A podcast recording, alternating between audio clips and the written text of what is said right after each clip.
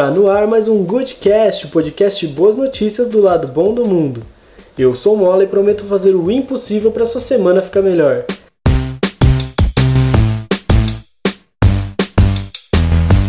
Sem mais delongas, vamos direto para as boas notícias dessa semana. A primeira é que a testosterona pode trazer uma nova esperança para pacientes com câncer. O hormônio pode ajudar a combater a perda de massa muscular que afeta os pacientes durante os tratamentos tradicionais, como a quimioterapia e a radioterapia. A perda de massa muscular nos pacientes com câncer é conhecida como caquexia, uma síndrome que também causa fraqueza, perda de apetite, fadiga e é responsável por 20% das mortes por câncer. O tratamento com a testosterona se mostrou eficaz nesses pacientes que, por causa da síndrome, mal tinham forças para sair da cama. O hormônio trouxe de volta o vigor a eles, que puderam voltar às suas atividades diárias simples, como tomar banho e preparar a própria comida.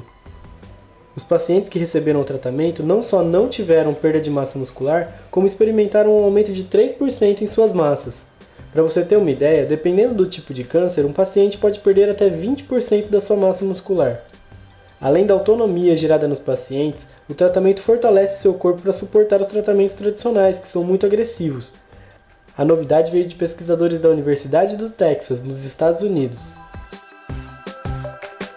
A nossa segunda notícia é que a Adidas se juntou na luta contra o plástico. Ela prometeu que até 2024 estará usando apenas plástico reciclado em sua produção. A notícia foi dada pelo Financial Times e a empresa garantiu que sua batalha contra o plástico inclui também o poliéster, que é um material usado para fazer basicamente tudo o que eles fazem, porque além de leve, seca muito rápido. A empresa também se comprometeu a parar de usar o plástico virgem nos seus escritórios, fábricas e centros de distribuição, o que pode economizar 40 toneladas de plástico por ano já em 2018. E aproveitando essa notícia, eu quero fazer uma retratação. No primeiro episódio do Goodcast, eu noticiei que os canudinhos plásticos estavam sendo banidos de vários lugares. E isso é uma notícia boa porque reduz o plástico nos oceanos mas os canudinhos de plástico dobrável também ajudam as pessoas com deficiências específicas a terem autonomia com bebidas e sopas. Outros tipos de canudinho, como o de bambu e o de papel, têm diversos problemas em relação a isso, então é importante lembrar que apenas banir os canudinhos pode não ser uma boa notícia para todo mundo, e que soluções simples podem ser o melhor caminho. Uma delas é que as empresas tenham canudinhos plásticos apenas para pessoas com deficiências específicas, o que reduziria imensamente o número de canudinhos consumidos e ainda assim não prejudicaria essas pessoas. Esse tipo de solução deixa uma boa notícia ainda melhor, porque ela passa a incluir todo mundo. Bom, retratação feita, vamos para a nossa próxima notícia. Um novo medicamento para o tratamento da gripe está em fase final de aprovação para ser distribuído no mundo. A nova droga, descoberta no Japão e licenciada pela Roche para sua distribuição mundial, combate o vírus influenza tipo A e B em adultos e crianças. A novidade é que ela exige apenas uma única dose, diferente do Tamiflu e outros medicamentos que exigem várias doses por dia. O novo medicamento se chama Xofluza e ele é o primeiro medicamento inteiramente novo para tratar a gripe desde os anos 90. Nossa última notícia é para os diabéticos, porque as agulhas estão com os dias contados. A Universidade de Harvard desenvolveu uma pílula de insulina. Isso é legal porque pessoas com diabetes tipo 1 tendem a tomar injeções diárias porque a insulina não resiste aos ácidos do nosso estômago, o que dificulta a criação de doses orais dessa substância. A nova pílula é feita de um composto que resiste aos ácidos e se dissolve apenas no intestino, sendo absorvida pelo organismo. Além de acabarem com as incômodas agulhadas diárias, as pílulas têm um custo de fabricação muito baixo e são resistentes ao armazenamento, podendo ficar guardadas por até dois meses em temperatura ambiente. Isso melhora a qualidade de vida dos pacientes e diminui o transtorno de aplicar as injeções e ter que guardar a insulina sempre refrigerada. E aí, gostou das notícias de hoje? Agora está na hora de conhecer mais um personagem do quadro Lado Bom da História, a Carolina Maria de Jesus, primeira mulher negra a ser publicada no Brasil. Sua obra já foi traduzida para 14 línguas e sua história é bem bonita. A Carolina nasceu na cidadezinha de Sacramento, em Minas Gerais, filha de uma família muito pobre. Um dia, ela foi acusada de roubar o dinheiro de um frei e acabou sendo presa e espancada. Como ela negava a acusação, prenderam e espancaram também a mãe dela, até que pouco tempo depois o dinheiro foi encontrado. A Carolina decidiu então ir embora daquele lugar e foi a pé para São Paulo. Lá, ela construiu uma casa com sucata e começou a catar papel para sobreviver, mas o dinheiro era pouco e ela teve que se mudar para a extinta favela do Canindé, na zona norte de São Paulo. Nessa época, ela foi trabalhar na casa do cardiologista Euríclides de Jesus Zerbini, um dos precursores da cirurgia de coração no Brasil. Nos dias de folga, ele liberava Carolina, mas ela preferia ficar na biblioteca para aproveitar os seus livros.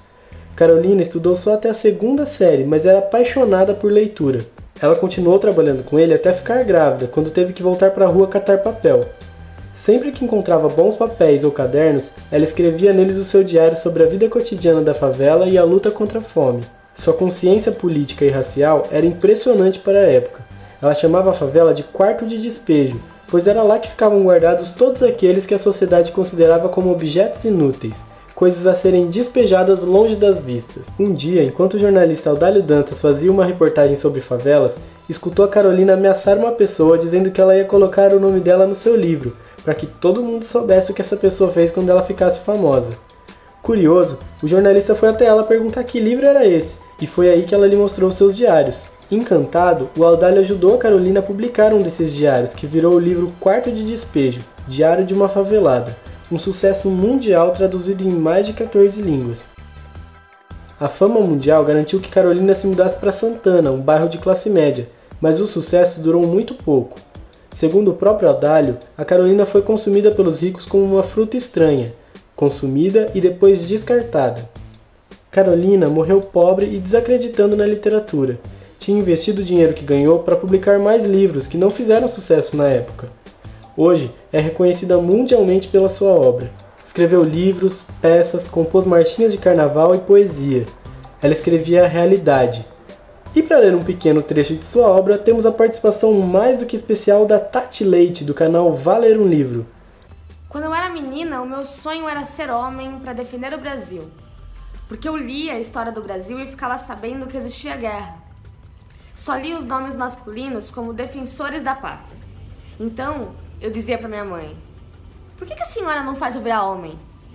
Ela dizia: Se você passar por debaixo do arco-íris, você vira homem. Quando o arco-íris surgia, eu ia correndo na sua direção, mas o arco-íris estava sempre distanciando, igual os políticos distante do povo. Eu cansava e sentava, depois começava a chorar. Mas o povo não deve cansar, não deve chorar. Deve lutar para melhorar o Brasil, para os nossos filhos não sofrer o que estamos sofrendo. Eu voltava e dizia para minha mãe: O arco-íris foge de mim. Esse foi mais um Goodcast. Um super obrigado a Tati pela participação e um beijão enorme para você que está me ouvindo. Até semana que vem. Beijo, beijo, beijo.